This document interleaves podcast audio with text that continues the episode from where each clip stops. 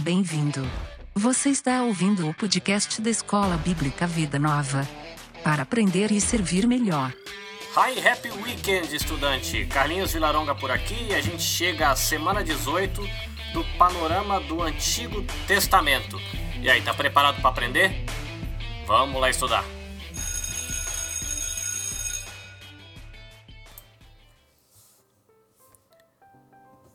Antes da gente começar a aula, algumas informações de secretaria que podem ser úteis para você. É, eu estou organizando o podcast, então você vai conseguir agora acompanhar as postagens através do Instagram, através da nossa página no Facebook. Você vai conseguir encontrar o nosso podcast também no Spotify, no SoundCloud e o agregador de podcast da iTunes encontra o nosso podcast sem problemas. Então você fica à vontade para procurar e aí vai ficar bem prático para você conseguir acompanhar as postagens e as aulas, ok? Então, para a gente começar a aula, Hermanita, por favor, plano de aula para hoje. Hola profesor. Hola alumnos. En la clase de hoy nos dedicaremos a los profetas Jonás, Amos y Oseas, que son los primeros profetas de Israel. En la clase extra un tiempo con el libro de Salmos. Buenos estudios. Bom, como a gente já ficou sabendo, a gente vai estudar os primeiros profetas de Israel e é importante a gente pegar e se localizar um pouco historicamente. Se você conhece ou lembra um pouco da história, e a gente já estudou a história dos reis, então vamos lá relembrar o que a gente estudou. A gente tem o povo chegando na terra depois da saída do Egito e a chegada de um rei, né? O rei Saul passa a bola para o rei Davi, que deixa também o reinado para o seu filho Salomão. E um pouco depois da morte de Salomão, a gente tem a divisão do reino entre reino do norte e reino do sul. A morte de Salomão é mais ou menos do ano 930 antes de Cristo. Quando o reino se divide, o reino do norte ele vai estabelecer o seu próprio governo, vai ter um novo rei, vai ter o próprio exército e eles constroem também um templo e um altar em Betel. E bezerros de ouro que provavelmente eram para representar a divindade que tinha tirado eles do Egito, mas que não demorou muito para o povo misturar esse bezerro de ouro, que só era uma materialização da divindade que tinha livrado eles do Egito, com o deus cananeu Baal, que para a gente lembrar é uma divindade da fertilidade e da chuva e que também é representado por um bezerro, né, por um touro jovem.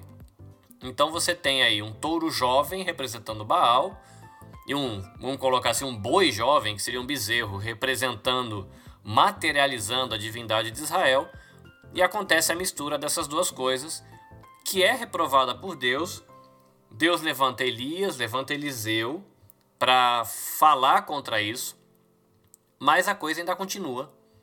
E depois disso, depois de, da época de Elias e Eliseu, a gente, vo, a gente tem aí a Amós e a gente vai ter Oséias pregando para Israel e o povo ainda no pecado da idolatria, ainda caminhando com Baal. Por causa desse pecado, né, não só da questão da idolatria, mas também da conduta do reino do norte em Israel, Deus ele manda os reis sírios, Azael e Ben-Hadad, para derrotar os reis. A gente tem esse registro aí em 2 Reis capítulo 13. No meio dessa investida dos sírios contra Israel, nesse momento de disciplina de Deus contra o povo. Eles clamam ajuda para Deus, Deus tem misericórdia deles, aí Deus levanta os assírios.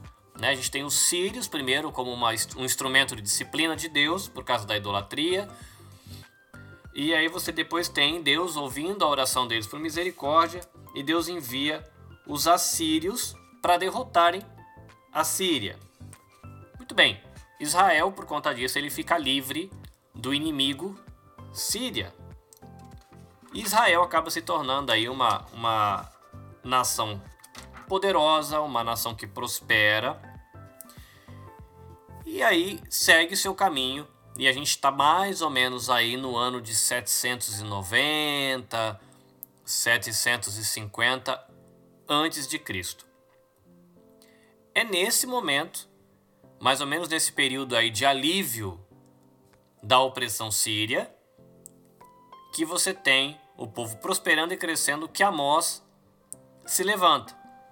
Então ele, Amós é um profeta que ele profetiza aí durante todo esse período de prosperidade e que ficou ligado aí de que a riqueza do povo trazia um falso sentimento de segurança e acabou aí dando, trazendo uma palavra de condenação para aqueles que ficavam acumulando tesouros e oprimindo os pobres. Um pouquinho depois de Amós, quase no mesma época, mas um pouquinho depois, no final de, do, do, período de ministério de Amós, você tem o começo do ministério de Oséias. Ele continua o seu o seu trabalho profético, ou pelo menos o estilo, né, que foi tomado ali com Amós, de mostrar a questão da idolatria, de que não está legal o que está acontecendo. Ele dá continuidade para esse trabalho profético durante o reinado de, de Jeroboão ainda, e depois de alguns outros reis que não foram bons reis e que dirigiram aí o pessoal de Israel. Esses outros reis que vieram depois de Jeroboão, depois dessa época é, que estava tudo indo bem, eles foram reis mais fracos. Isso ajudou com que o rei assírio, que era o rei que Deus tinha levantado para trazer libertação para o povo, né? o povo que Deus tinha usado para livrar o povo da Síria, então esse rei assírio ele acaba crescendo o seu império e acaba fazendo com Israel se tornasse a sua colônia. No fim, mesmo com as palavras de Amós, mesmo com as palavras de Joséias, o povo não se arrepende dos seus pecados e mais ou menos lá por volta do ano 722 acontece o que é chamado do cativeiro assírio, né, de quando o povo assírio ele invade mesmo o reino do norte, acaba com tudo e leva o povo em cativeiro, se cumprindo assim a mensagem de Oséias. Antes disso, a gente vai ter um pouquinho antes do ministério de Amós e do ministério de Oséias, o ministério de Jonas, né? Que aí foi um, um, um, rei, um rei, não, né? Um profeta que ele falou também para o povo de Israel mas que o, o foco dele foi Nínive, Nínive, né, a cidade assíria. Então a palavra de Jonas foi para a Síria, e aí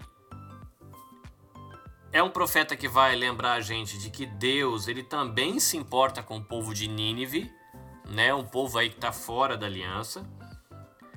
Depois vai chegar Amós, que vai ser um profeta que vai lembrar para a gente que o pecado de Israel e os pecados dos vizinhos de Israel tinha atingido uma cota que, que Deus já tinha meio que perdido a paciência e o julgamento ia ser iminente.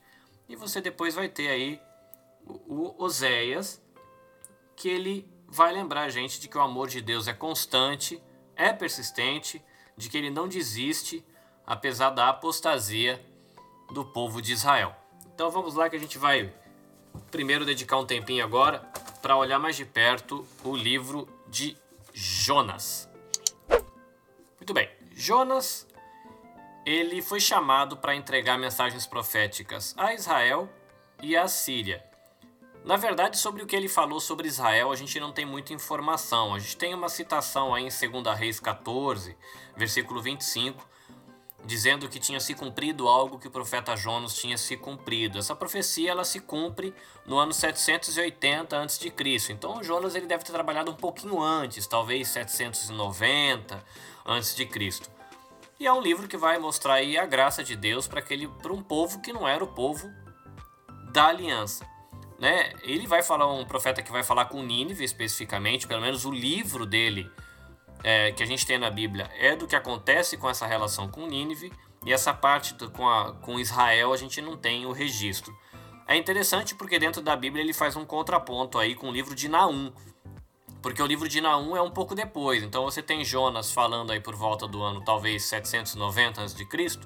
Em 750 você tem Naum falando agora contra Nínive, uma palavra de juízo, né? Então Enquanto Jonas leva uma palavra de juízo, mas que também mostra né, a manifestação da graça de Deus, você vai ter em Naum uma palavra de juízo que depois se cumpre com a queda de Nínive um pouco mais para frente.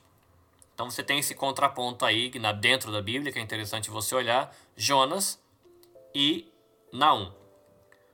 Por outro lado, dentro dos livros que a gente vai estudar hoje, você vai ver um contraste, porque você vai ver Jonas, um profeta levando a mensagem de Deus para um povo que era de fora da aliança e esse povo respondendo a essa mensagem com arrependimento. E você vai ter Amós e Oséias levando a mensagem de Deus para o próprio povo da aliança e esse povo rejeitando. Então é curioso né, essa lição de hoje, porque a gente vai ver esse contraste. Né? Os de fora ouvindo e se arrependendo, e os de dentro é, ignorando a palavra de Deus. Uma coisa que é legal a gente ver no livro de Jonas é que sobre a pregação de Jonas, os livro, o livro de Jonas ele tem poucas informações, né? ele tem bastante informação histórica, pequenos trechos da mensagem. Né? Nos outros livros proféticos a gente tem bastante mensagem e algumas informações históricas. Então é, é interessante isso. E é um livro também legal porque ele vai mostrar como que profetas eram pessoas comuns, pessoas normais e consequentemente pessoas imperfeitas. E essas pessoas comuns e imperfeitas, que são os profetas, eles às vezes tinham dificuldade de lidar com a responsabilidade de revelar aos outros a repulsa que Deus tinha pelo pecado, né? Jonas teve que lidar com isso quando ele foi falar com o povo de Nínive. A história de Jonas ela é bem conhecida, né? ela faz parte da nossa cultura. Acho que praticamente todo brasileiro já ouviu falar de Jonas e a suposta baleia, apesar de que a Bíblia diz que foi um grande peixe, né? E os biólogos, se eu não tiver errado da informação, eles dizem que é impossível uma baleia ter engolido um homem porque o sistema de, de engolir da baleia não cabe um ser humano ali dentro. Mas a Bíblia não fala de baleia, a Bíblia fala de um grande peixe. Mas Jonas faz parte da nossa cultura, todo mundo conhece ele e a gente vai rever um pouquinho é, a história dele. Então, Jonas ele foi convocado para ir até Nínive e é interessante a gente saber de que Nínive ou o povo assírio era um povo muito cruel, né? Então ele era um povo que praticava a guerra através do terrorismo e também da devastação ambiental. Então tinha a questão de assassinato, a questão de mostrar é, a, o uso do medo para você atacar e de quando você chega no lugar você corta as árvores, derruba, queima os campos, acaba com tudo para o povo ficar completamente derrotado. É para esse tipo de povo, uma cidade pagã e violenta, a cidade de Nínive, que Jonas ele é enviado. Ele vai, mas ele não vai muito longe, porque ele Deus chama ele para ir nesse lugar perigoso, de gente cruel. Ele fala: "Não quero me, me meter com essa gente não". E pode ser que no coração dele ele imaginava assim, falou: "Essa gente nem merece é, ouvir a mensagem de Deus, já que Deus está mandando uma mensagem de juízo. Quer saber? Eu vou escapar de Deus, que aí esse povo não tem o risco de se arrepender e recebe o juízo que eles merecem porque eles são ruins mesmo. E Jonas tenta fugir de Deus. E é interessante porque você tem aí o povo de Nínive, e você vê um outro contraste dentro do livro, um povo rebelde, um povo desobediente, e você vai ter Jonas também aqui agindo com um cara rebelde e um cara desobediente. E é curioso porque no mesmo momento que ele podia estar pensando de que eles não merecem, a gente vê no livro depois mais para frente que é um pouco isso a tônica da conversa dele com Deus. Ele fala: esses caras não merecem a graça de Deus, não merecem nem a mensagem para não ter o risco de se arrepender. E quando ele rejeita Deus e foge de Deus, indo para um caminho completamente diferente, Deus ele mostra graça para com Jonas, mostra compaixão para com Jonas disciplinando, falando com ele e levando ele a se arrepender, né, conduzindo ele por um caminho meio duro aí para que ele pudesse se arrepender e levando ele a perceber de que ele era alvo aí de uma graça que era imerecida para ele. E provavelmente isso deve ter trabalhado o coração dele para ele perceber que os ninivitas também, tão desobedientes quanto ele, podiam ser alvos de uma graça que é imerecida, né? Então você tem é, esse conflito interno em Jonas, né? Ele olhando para a questão do povo pecador e depois Deus trabalhando com ele. Então ele vai, obedece, proclama, ensina. E o curioso é que o povo se arrepende, né? Um povo que era cruel, conhecido pela sua maldade, prática do terrorismo, a prática aí de uma devastação, destruindo tudo quando chegavam nas terras que eles dominavam, e fala que eles se arrependem. E Deus, exercendo aí a, a sua soberania, a sua compaixão, ele usou de graça para com essa cidade e não a destrói. E é interessante que mais uma vez Jonas ele vai entrar em conflito e ele acha ruim e fica bravo com Deus porque Deus fez isso. Então Deus dá um momento para ele onde deixa ele está num lugar muito quente, nasce uma plantinha, a plantinha cobre ele, ele fica contente com a plantinha e aí Deus mata a plantinha e ele fica bravo porque, poxa vida, essa plantinha não fez nada e ela morreu, se eu devia ter, poxa vida, deixado a plantinha quieta aí, afinal de contas ela estava me ajudando. Aí Deus conversa com ele e fala: Poxa, Jonas, você tem dó da plantinha e acha que eu não vou ter dó desse monte de gente que tá naquela cidade, num caminho de impiedade, seguindo por um caminho onde serão alvos da, da minha justiça? E é interessante que Deus ele trabalha com ele, mostra aí como é, existe uma diferença entre o amor perfeito de Deus e o amor imperfeito do ser humano e como isso pode trazer às vezes é, conflitos, né? Porque você vê Deus tentando levar o seu coração para um lado, você sendo levado para o outro por causa da imperfeição do seu amor e é bem complicado. Mas o que, que a gente aprende aí com o livro de Jonas. Aí eu vou usar como referência aqui Manual Bíblico Vida Nova, da editora Vida Nova, que diz assim: O amor de Deus era um fundamento da antiga fé israelita. O Senhor, o Senhor Deus compassivo, clemente, longânimo e grande misericórdia e fidelidade, e que guarda sua misericórdia em mil gerações e que perdoa a iniquidade, a transgressão e o pecado. É um texto que a gente tem aí em Êxodo 34, versículos 6 e 7. E a mensagem de Jonas é que o Deus que se revelou a Israel como amor deseja que pessoas de todas as nações experimentem seu amor, como Jonas, o povo de Deus hoje tem a responsabilidade de pôr de lado o nacionalismo inflexível e o ódio racial e compartilhar o amor de Deus com outras culturas. Bom, o livro de Jonas, então, aí ele chama a gente também para a verdade de que a gente tem que proclamar o que é errado, né, mostrar a questão do pecado e falar a respeito da graça de Deus também. E lembrar de que a gente não pode fugir de Deus e como a gente não consegue fugir de Deus, é melhor a gente ouvir, caminhar em fidelidade e lembrar de que ainda que os mensageiros de Deus possam ser infiéis, Deus ele é fiel e no final ele sempre cumpre os planos dele. E agora a gente chega em Amós, Bom, mais pessoas elas são exploradas ou agredidas por causa da religião do que por qualquer outro motivo. Você pensar em sexo, dinheiro, poder, tudo isso acaba dando lugar à religião quando você pensa num principal motivo aí de ação de ação maldosa, né? A religião ela é uma fonte de energia muito perigosa na, na humanidade. Então você pensa que no momento em que uma pessoa ou um governo ou um movimento religioso, ou uma organização se convence de que Deus está ordenando ou então aprovando uma causa, vale qualquer coisa. Então a história de ódio, assassinatos, opressão, é, tudo isso tem sido alimentado pela região, pela região não, né? Pela religião e isso acaba crescendo em ritmo acelerado pelo mundo inteiro. Né? A gente tem na história um pouco mais antiga, né? O movimento chamado cristão causando essas coisas, a gente vê isso também hoje meio por meio de muitas outras religiões. E os profetas bíblicos, eles estão aí na linha de frente, como aqueles que se levantam para fazer alguma coisa a respeito dessa situação que não é nada boa. Bom, os inimigos estrangeiros de Israel, eles estavam aí enfraquecidos. E aí você tem que lembrar, como a gente falou no começo, de que a economia nacional estava em alta.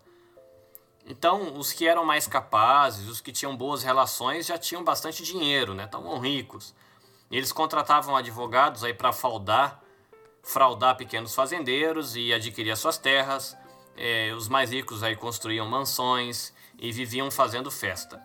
Então, os ricos naquela época eles se tornaram muito ricos, enquanto as pessoas comuns se tornavam escravos e trabalhadores explorados. Os ricos eles davam glórias a Deus, gastando sem limites nos santuários para agradecer a Deus e também para agradecer outros deuses por Deus ou os deuses o terem abençoado. E Amós ele se levanta aí como um aviso de Deus, fala: olha, Deus vai trazer juízo e vai acabar castigando o país de vocês por causa dessa atitude. Uma coisa interessante para a gente ver em Amós é de que ele não era um profeta nos moldes que a gente está acostumado. Se você imaginar de que ele não tinha um estudo teológico formal, né? Ele não tinha ido ali, é, sido treinado nas escolas dos profetas daqueles dias, mas fala que ele ganhava vida plantando árvores frutíferas e como pastor, né? Mas o termo termo usado para falar dele como pastor também pode ser entendido como supervisor de pastor. Então, um supervisor de pastores, não pastores de igreja, mas pastores de ovelhas, de gado, né?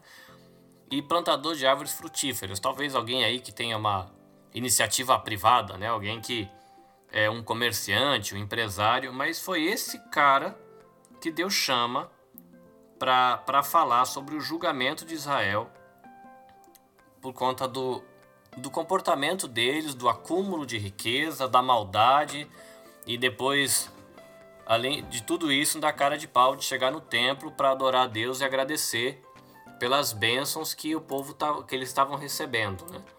Então Deus levanta esse homem para trazer juízo.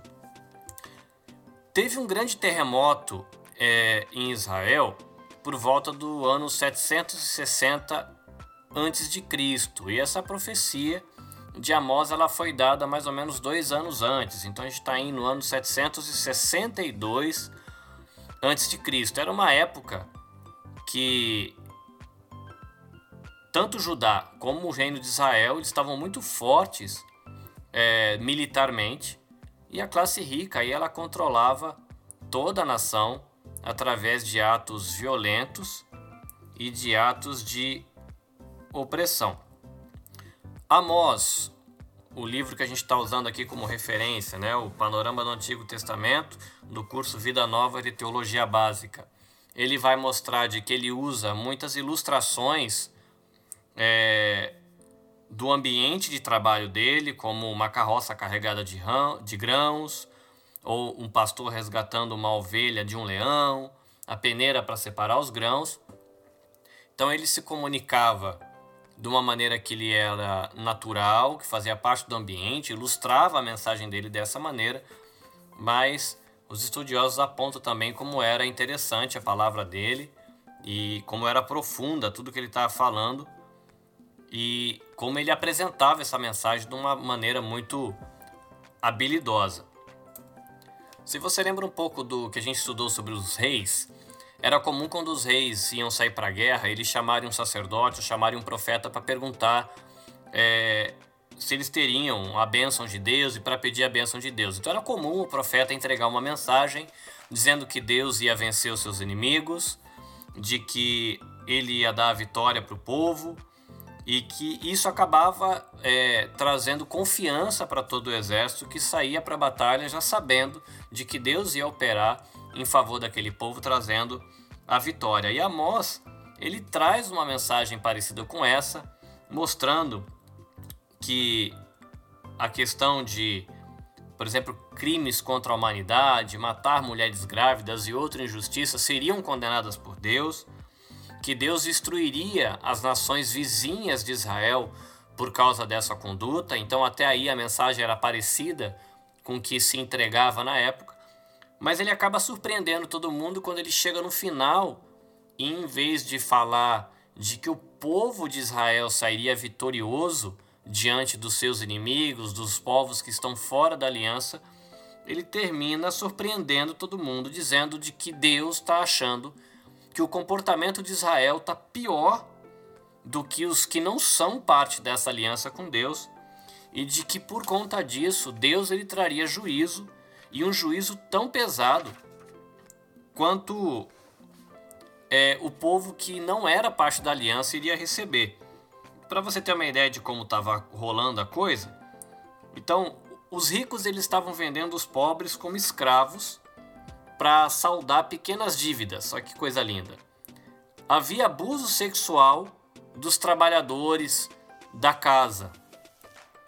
Então eles esqueceram que Deus ele odiava a opressão e de que muitos anos antes essa aversão a Deus por opressão foi o que tirou eles do Egito.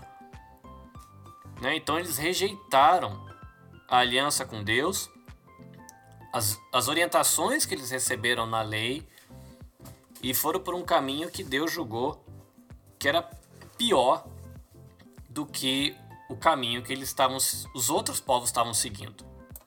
O que acontece aí é que a maioria do povo rejeita a profecia de Amós. Eles entendiam assim: nós somos o povo escolhido de Deus, nós somos salvos lá do Egito, Deus nos ama. Então, tá tudo tranquilo, não vai acontecer o que você está falando. E Amós ele continua firme em sua mensagem dizendo que o privilégio deles serem escolhidos por Deus para serem salvos, serem tornados um povo, serem usados por ele, traz junto com esse privilégio a responsabilidade deles serem fiéis a Deus e de serem obedientes a eles. E de que o fato deles terem sido chamados por Deus para a missão de serem o povo dele anunciarem a glória dele para as nações, não acarretava automaticamente em bênção, de que precisava de obediência, de respeito, de respeito e isso não estava acontecendo. Então o juízo estava é, prestes a vir sobre Israel, né? Que tinha aí pecados por causa da violência, é, tem a acusação de que eles desconheciam o certo e errado, opressão aos pobres, prática de um culto hipócrita no templo, e apesar de, da disciplina de Deus, eles nunca se voltavam para Deus com um arrependimento genuíno e por isso eles iam sofrer o juízo de Deus. E o dia do Senhor, que a gente vê na Bíblia algumas referências como esse dia do Senhor fosse um dia de salvação, para eles seria um dia de trevas, um dia de juízo e não um dia de salvação. O livro ele tem algumas visões que ajudam a gente a perceber de que a paciência de Deus também tem limite, né? Então a gente tem que tomar cuidado quando a gente vai lidar com Deus, tendo respeito por Ele. Então mostra, né, numa primeira visão, Deus falando que vai trazer juízo, mas Deus dizendo que usou de paciência, que como se tivesse retardado esse juízo, guardado, foi compassivo, adiou o julgamento, mesmo sem eles terem se arrependido. Mas aí quando chega nas últimas visões, Deus fala o seguinte: é, eu não vou poupar mais. Eu tenho poupado, tenho dado tempo, tenho esperado. Esse povo não se arrepende. Então eu vou trazer juízo. Quando eu trouxer juízo, ninguém vai escapar do meu julgamento. E vai, o julgamento vai pegar todo mundo. O curioso é de que um dos sacerdotes do templo lá de Betel acusou Amós de traição e mandou que ele voltasse para sua casa lá no reino de Judá e que vivesse das profecias deles ali e parasse de incomodar. Amós ele recusa seguir o conselho desse sacerdote do templo lá em Betel, já que Deus tinha mandado ele para transmitir a palavra dele para o reino do norte em Israel, não lá em Judá.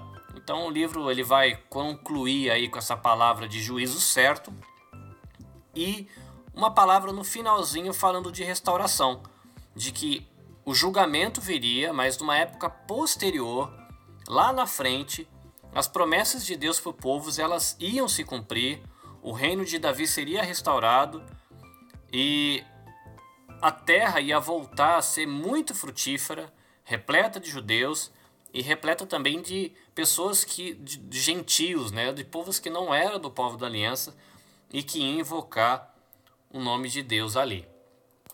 Se a gente pensar em lições que dá para a gente tirar do livro de Amós, é a gente lembrar de que Deus não tolera o pecado da injustiça social e de que Deus ele traz punição para aqueles que fazem esse tipo de maldade como um hábito na sua vida. Então Deus ele não se agrada do culto exterior dos que oprimem o próximo, né? Você oprime o próximo e depois você vai lá prestar um culto a Deus numa igreja ou na sua devoção doméstica, como se tivesse tudo bem. Os atos divinos de bondade, a revelação de sua vontade no passado tornam o povo de Deus particularmente responsável pela vida que leva. Né? Então, interessante aí a gente pensar de que é um livro que trata de coisas que aconteceram há 780 anos antes de Cristo, então dá quase 3 mil anos, 2.800 anos antes da gente, e com um tipo de palavra e um tipo de mensagem que é bem atual. Fica a reflexão para a gente. Chegamos ao livro de Oséias. E a gente vive aí num mundo que ele tá cheio de histórias de amor, né? Filmes, seriados, livros. É bem verdade que a maioria dessas histórias de amor elas são é, histórias de amor coisa nenhuma, porque em muitos desses filmes, muitos seriados, o que parece uma história de amor é mais um relato de luxúria, fantasia sexual, dominação, do que é, histórias de amor verdadeiramente. Então, se a gente pensar assim, desde criança, a gente é nutrido com mentiras a respeito do amor. E se já não bastasse essas ideias distorcidas sobre o amor bagunçarem relacionamentos entre homem e mulher, pai, filho, amigo, a gente reflete essa bagunça também no nosso relacionamento com Deus. E a Bíblia ela fala claramente de que Deus é amor de que a gente deve viver em amor. E aí a, aí a coisa começa a complicar, porque a gente tem uma imagem distorcida sobre o amor e a gente, na hora de tentar entender o que é o amor, entender, entender, tentar entender o que é o amor de Deus, como é esse Deus de amor, como é amar, vira uma lambança. Então, um jeito para a gente tratar com isso é você olhar histórias bíblicas, é você olhar a ação de Deus na história, no povo, e através disso ir construindo uma ideia, um ideal de amor. E Oséias, é, ele ajuda bastante nessa parte. Vale lembrar de que quando Oséias ele começou seu ministério, aí o reino do norte de Israel, ele estava no final daquela era de prosperidade financeira. Lembra que Oséias ele veio um pouquinho depois de Amós. Então, havia uma fartura, o mercado estava em alta, mas estava começando a declinar.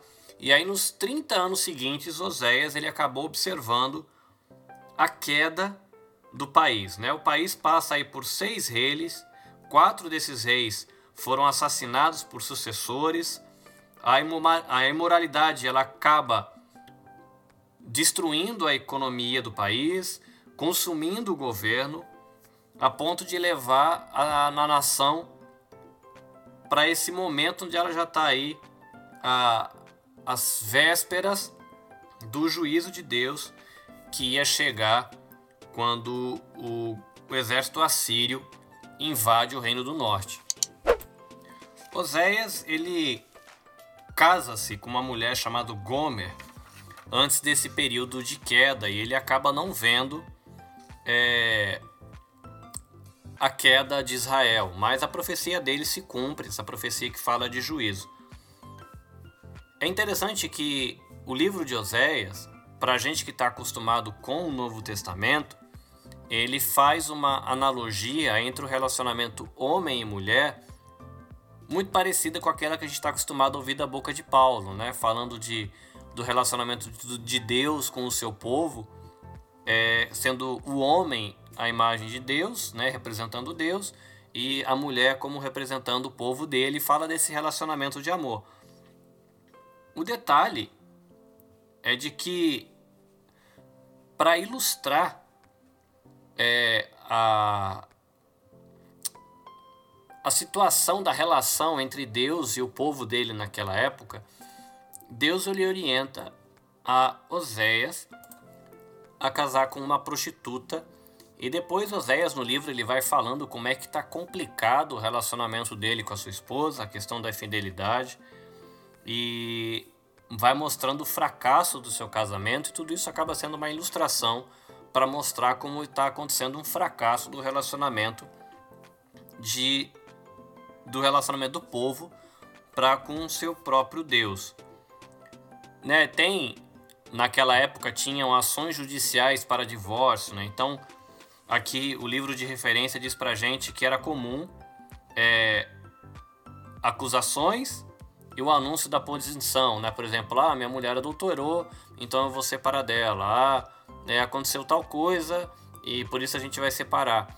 Mas é interessante que no anúncio que desse, dessa ação, ação judicial que é levantada por Oséias como representante de Deus aí, traz a acusação, traz a punição, mas no final é, traz uma palavra de esperança, mostrando que é, Deus ele ainda insiste em oferecer esperança ao seu povo e Deus ainda permanece fiel ao seu amor pelo povo um povo que é pecador, um povo que não merece esse amor.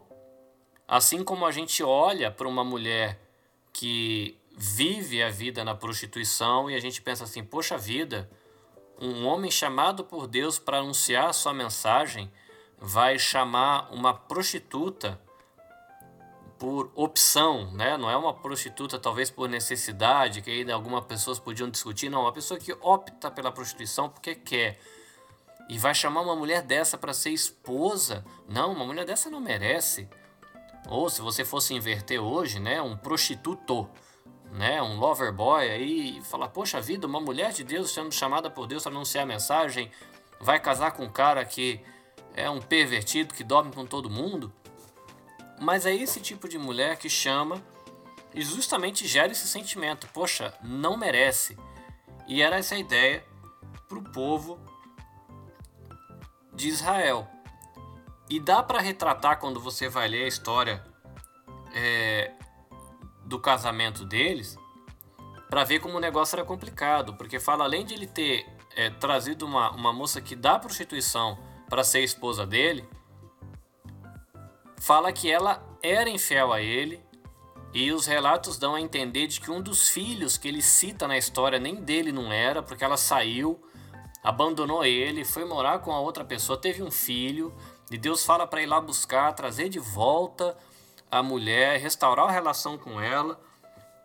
Então, na vivência do seu casamento, Oséias ele conseguiu é, entender a natureza do amor imerecido que Deus estava oferecendo para o seu povo. Então, como ele estava sentindo esse tipo de amor, um amor imerecido que é oferecido, e ao mesmo tempo que é rejeitado pela outra parte, que insiste em se afastar, era tranquilo para ele conseguir retratar isso, a relação de Deus com o seu povo. Então foi importante, é, até a experiência pessoal dele, é, o que ele viveu na sua história, para ajudar na, na comunicação da mensagem.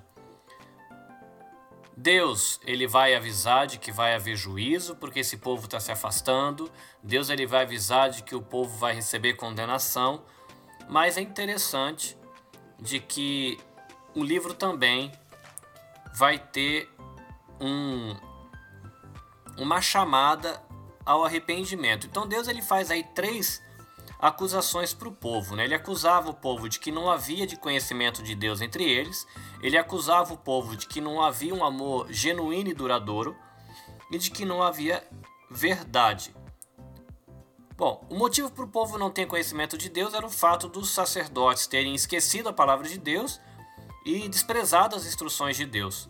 Aí fala né, que o povo se embebedava, praticava sexo com prostitutas no templo de Baal, e por isso Deus julgaria os sacerdotes e traria guerra para a nação como parte dessa disciplina, mas ele oferece cura para o povo se esse povo se arrependesse e se desejasse conhecê-lo. A segunda acusação é de que o povo havia transgredido a aliança que Deus havia feito com eles. Eles tinham cometido assassinato, eles tinham entronizado o rei ímpios, feito alianças políticas com nações pagãs e adorado bezerros de ouro. Então, cada uma dessas acusações acabavam mostrando aí que Israel ele não tinha o um amor genuíno e duradouro por Deus. Apesar de que Deus tinha libertado eles do Egito, essa nação ele rejeita o amor de Deus, então Deus precisava disciplinar essa nação, mas por causa do amor profundo que ele tinha por essa nação, ele não ia desistir dela. A terceira acusação era de que a nação estava repleta de engano e de mentiras, e aí é, não havia verdade no meio do povo, já que a adoração a Baal era um engano, porque não, não existe outro Deus senão o Senhor. E embora a nação tivesse prestes a ser destruída, ainda tem aí a chamada de Oséias no finalzinho, para que o povo se arrependesse, voltasse para Deus e recebesse perdão. Então é interessante porque você vê que tem uma acusação bem direta, tem uma palavra de juízo bem clara, dizendo pecado é pecado e vai ter julgamento, mas tem uma chamada para arrependimento, para se voltar para o Senhor. É né? muito parecido com as boas novas do Evangelho, né? É uma maneira de você olhar esse tipo de mensagem, né? Você tem, olha, pecado é pecado, pecado vai trazer juízo, mas se você se arrepender, Deus ele vai te perdoar. Lições que dá para a gente tirar aí do livro de Oséias. Uma é de que nada pode anular o amor de Deus pelo seu povo, do mesmo jeito que os cônjuges no casamento estão envolvidos na vida um do outro, Deus ele está aí profundamente envolvido na vida do seu povo, que acaba sofrendo aí por causa da, da sua rebeldia e da sua infidelidade. Deus ele exige amor e lealdade dos seus filhos, do seu povo. E muitas vezes o povo de Deus do passado e do presente também falhou e tem falhado na demonstração de um amor sincero para com ele. Mas Deus continua aí disposto a perdoar e a restaurar aqueles que se voltam para ele arrependidos. E você tem aí também o fato de que ao comprar a liberdade de Gomer, Oséias ele acaba apontando para o futuro para o amor de Deus que é expresso de uma maneira perfeita em Cristo, que compra a liberdade de sua noiva, a igreja, com a própria vida. Bastante informação. Você que está usando aí o panorama do Antigo Testamento do curso Vida Nova de Teologia Básica vai conseguir ampliar essa conversa e trazer mais conteúdo para sua reflexão. Então vale a pena se você tiver dúvida, se se perdeu no, no bate-papo, voltar para rever, tá bom? Antes da gente seguir para a aula extra, eu quero convidar você para tomar um cafezinho. Cough break. Cough break.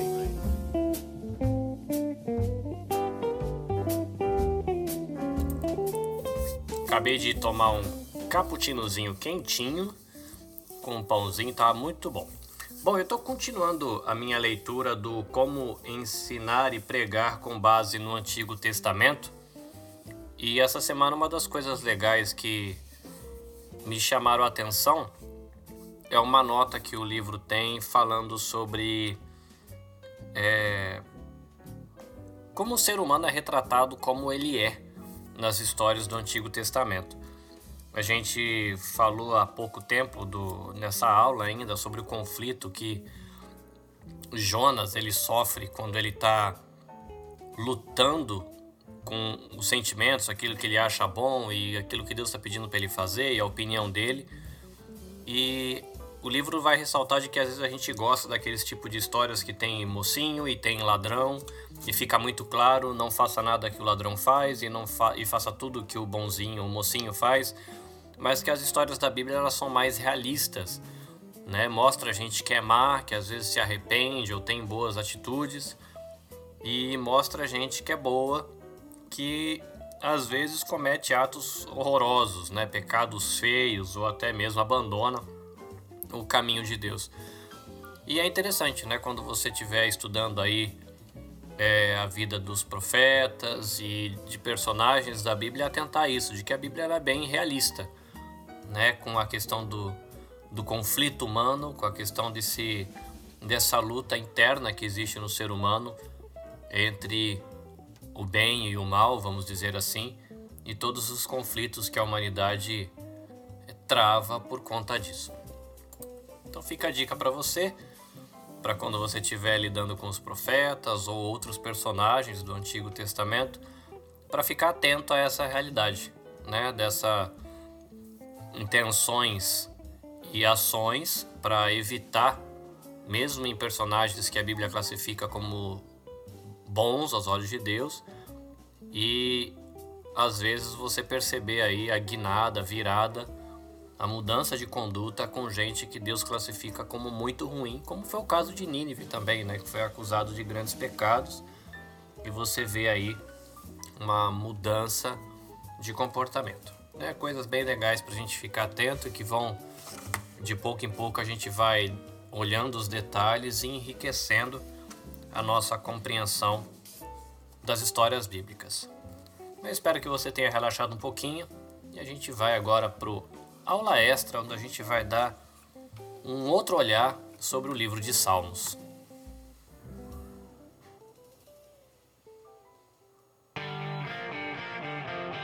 Atenção classe, começa agora a aula extra. Porque aprender é bom.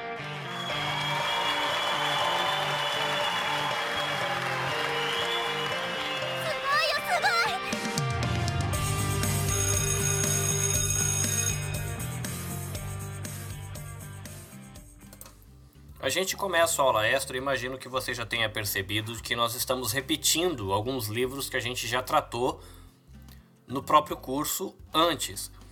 E o legal disso é porque a apostila do curso Vida Nova de Teologia Básica, ela tem uma pegada mais teológica, histórico-teológica. E uh, o panorama bíblico do Antigo Testamento da editora cristã evangélica, ele tem uma pegada mais devocional. Então você vai somar, né? São duas maneiras de você olhar o texto que não são contraditórias, mas são complementares. Então, olhar o livro de Salmos ajuda a gente a entender o valor e a relevância dos salmos para a vida, ajuda a gente parar para pensar em como louvar a Deus com atitudes e palavras. Pode até estimular você a criar salmos de louvor a Deus e fazer a aplicação dos salmos para sua própria vida. Você já imaginou? Né? A gente tem um livro com 150 músicas que cantam a história da nação brasileira, por exemplo, e da relação da nação brasileira com Deus, né? Como será que seria um livro desses se a gente tivesse algo como o livro de Salmos na nossa nação? Vamos lá para a gente conseguir construir uma visão panorâmica do livro, né? O autor da maioria dos Salmos é Davi, mas a gente tem que lembrar de que a gente tem nos Salmos também alguns outros autores. No que diz respeito à data, a gente coloca aí os Salmos entre o ano 1430 a.C. até o ano 425 a.C., né? um período de quase mil anos que essa coleção ela foi construída. A maioria dos Salmos ela vem do contexto ali da região de Jerusalém. A palavra-chave louvor e a gente poderia colocar como versículo-chave o Salmo 150, versículo 6, que diz que todo que respira, ou melhor, tudo que respira, louve ao Senhor, louvado seja o Senhor. Isso aqui na nova versão transformadora. Salmos, quando a gente olha na nossa Bíblia, a gente enxerga ele como um único livro, mas é interessante a gente saber de que na verdade são cinco livros. Né? O primeiro livro ele vai do Salmo 1 ao 41, o segundo livro de 42 a 72, o terceiro livro de 73 a 89, quarto livro 90 a 106 e o quinto livro do 107 a 50. E é interessante você saber também de que o primeiro livro e o segundo livro, a maioria dos salmos são de Davi. O terceiro, o quarto e o quinto são aí de autores diversos. E é curioso que cada livro ele tem uma conexão forte com os livros da Torá. O que, são as tor a Torá? Né? Os cinco primeiros livros da Bíblia. Né? O Pentateuco. Então você tem o primeiro livro de Salmos, lidando com Gênesis. O segundo livro de Salmos, lidando com Êxodo. O terceiro livro, com Levítico. O quarto, com Números. E o quinto livro, lidando aí com Deuteronômio, fechando com o Salmo 150, que é um salmo que praticamente dá uma conclusão para todo o livro de Salmos. E se a gente fosse deixar aí Salmos em uma sentença, é uma frase, o povo de Israel ele aprendeu a ser justo e expressou louvor, gratidão, confissão e adoração a Jeová por meio de suas poesias. E aí fica a pergunta: ué, os salmos são poesias? Talvez, né, quando a gente lê os salmos, a gente acabe não percebendo o tom poético ou o tom musical desses textos. Mas aí tem três coisas que são fundamentais para a gente definir os salmos com poesia. Primeiro, são as figuras de linguagem, né, que são expressões que é um jeito de você usar a palavra fora do sentido natural da palavra. E algumas figuras de linguagem são muito comuns no Antigo Testamento. Expressãozinha estranha número 1. Um, metonímia. O que, que é isso? Que é você substituir uma palavra por outra. Por exemplo, quando o Salmo 50, versículo 19 diz: Tua língua trama. Na verdade, quem trama é a pessoa, mas aqui usa uma parte do corpo para falar da pessoa toda. Você tem o, palavrinha esquisita 2, merisma, que usa dois opostos para significar o todo. Por exemplo, aí Salmo 139, 2, que diz que sabes quando me assento e quando me levanto, ou seja, o tempo todo. C, né, a terceira palavrinha aí que não é estranha, mas é personificação.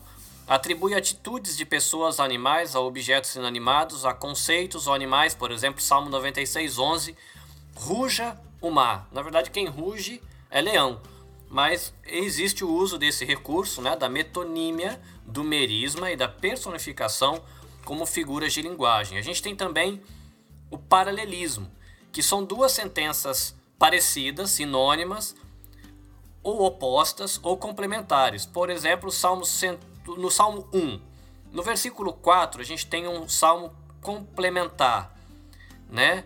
Que aí você tem o ímpio e depois fala de palha. Então complementa, é um paralelismo complementar. Depois no versículo 5, você tem um sinônimo. O termo perverso, ele é sinônimo de pecador. Então um paralelismo trabalhando com sinônimos. E depois no versículo 6, coloca o caminho do ímpio e o caminho dos justos. Então você tem um paralelismo com oposição, né? Então sinônimos, oposição e complementação, né? Três formas que os salmos usa de paralelismo.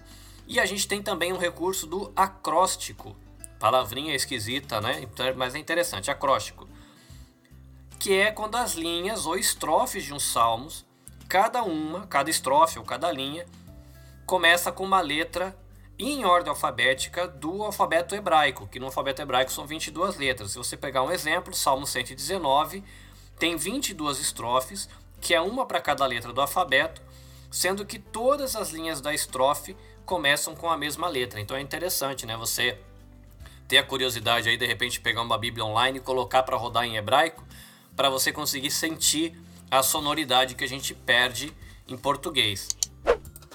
Você tem a questão também nos Salmos das anotações musicais. É, tem o título do Salmo e um pouquinho antes dos Salmos, às vezes você encontra é, algumas anotações musicais, né? Que algumas são interessantes, outras ficam um pouco curiosas, mas tem, por exemplo, o Salmo 4, que fala ao mestre de canto, que é o regente, com instrumento de cordas. O Salmo 5 fala que é para flautas. O Salmo 8, 81, 84 diz segundo a melodia os lagares, que pode ser aí um tipo de jingle, né? Uma melodia que todo mundo conhecia e você usa essa melodia conhecida para passar uma mensagem nova. No Salmo 53 fala que é um salmo para cítara, um instrumento de cordas, se eu não tiver errado. Tem também anotações musicais dizendo sobre os vocais. O Salmo 46 fala em voz do soprano. E também fala na Bíblia de sopranos e baixos, né? E, então você tem anotações musicais, tem notações litúrgicas, anotações litúrgicas. Por exemplo, Salmo 92 é para ser cantado num dia de sábado. É, você tem o Salmo 120 a 134, que eram os salmos de degraus ou de romagem, que eram os salmos que os peregrinos usavam quando subia para Jerusalém é, para fazer o, o culto sacrificial. Tem salmos contextuais que são vários salmos que dentro no, no títulozinho ali do salmo você vê informações de que contexto da história aquele salmo se encaixa, se é uma questão de Davi, se é de outra pessoa, o que estava acontecendo. Então é chamado aí de salmos contextuais. E com tanta informação, às vezes a gente fica assim, caramba, e agora? Um livro com 150 capítulos, é, o que, que eu aprendi? Então vamos lá, enxugar tudo isso para você guardar algumas lições que não pode escapar, porque é o principal do livro de Salmos. O alvo do louvor. Salmos ajuda a gente a entender de que o alvo do louvor é Deus, não somos nós mesmos, né? Você não vai para um momento de, de louvor a Deus, para essa experiência de louvor, para você se sentir bem. O louvor é elogio dirigido a Deus. O adorador precisa ter aí o coração limpo, né? O adorador verdadeiro é aquele que tem o coração limpo. Qual é o conteúdo certo do louvor? A pessoa e a obra de Deus, né? Seja canções, poesias que expressam aí é, elogios à pessoa de Deus e à obra de Deus. Qual que é o momento certo de louvar? Será que é só na minha experiência comunitária, quando me reúno na minha igreja local? Não. Os salmos vão ajudar a gente a entender de que o momento de louvar são todos os momentos.